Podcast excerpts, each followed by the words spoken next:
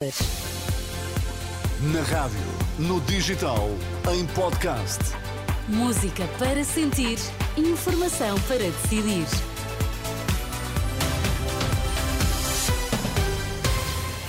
Notícias às 5 na Renascença com Ana Fernandes para já os destaques. Olá, bom dia. Olá, bom dia. Pelo menos 116 pessoas morreram devido a um sismo que atingiu esta noite o noroeste da China. Por cá, há quatro distritos sob aviso amarelo por causa do frio.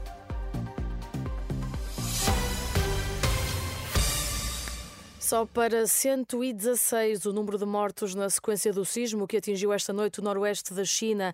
Há ainda registro de mais de 500 feridos. São números que têm vindo a aumentar ao longo da madrugada enquanto decorrem as operações de resgate. O terremoto de magnitude 6.2 na escala de Richter danificou milhares de casas e dezenas de estradas. Entretanto, um novo terremoto de magnitude 5.5 foi sentido no noroeste da China, na região de Xinjiang.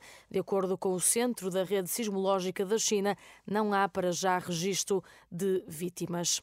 Entrou em erupção o vulcão da Península de Reykjanes, na Islândia, depois de semanas de atividade sísmica.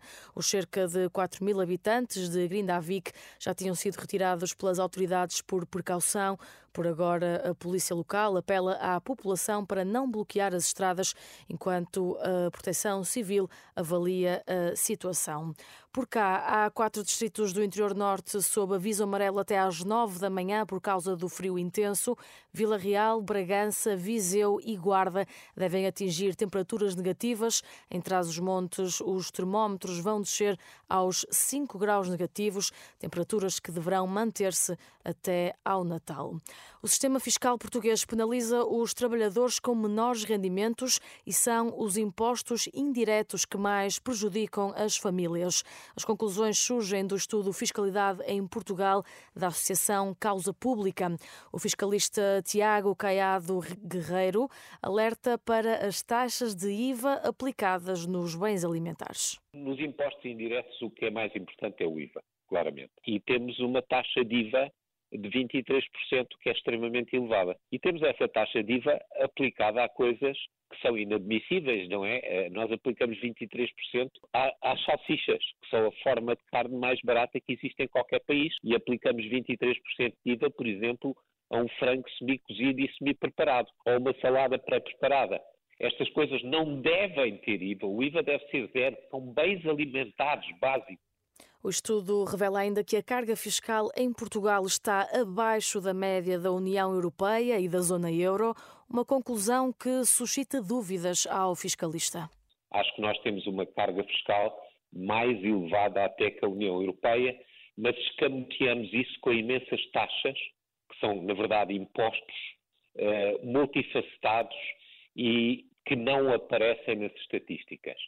Porque é impossível, não é?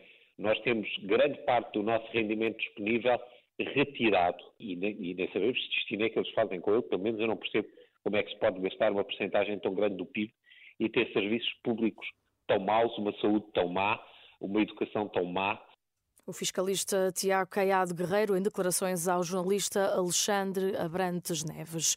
O Sporting está de volta à liderança da Primeira Liga depois de vencer o Porto por duas bolas a zero.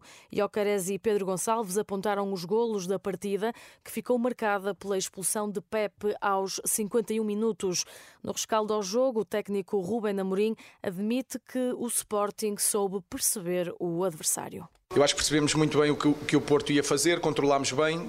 Não fomos muito bons mesmo assim nas saídas. Houve, houve certas saídas na primeira parte onde tínhamos um, o pote completamente sozinho e tivemos alguma dificuldade de, de encontrar esses espaços. Uh, tirámos um bocadinho a profundidade do Porto, fomos combativos e isso é muito importante quando, quando se joga contra o Porto. Uh, aumentámos um bocadinho o nosso nível de, de agressividade e acho que correu bem no, no fim. Do lado do Porto, Sérgio Conceição rejeita críticas à arbitragem e assume que os jogadores precisam fazer mais e melhor. Eu não me quero assentar nada na arbitragem, nós perdemos hoje, o Sporting marcou dois golos, ganhou, parabéns ao Sporting, cabe-nos a nós no resto do campeonato fazer mais e melhor para chegarmos a mais e sermos campeões como nós queremos e acreditamos que vamos ser. 2-0, vitória do Sporting na recepção ao Porto. Os Leões estão agora com 34 pontos na liderança isolada da Primeira Liga. Segue-se o Benfica com 33 e o Porto com 31.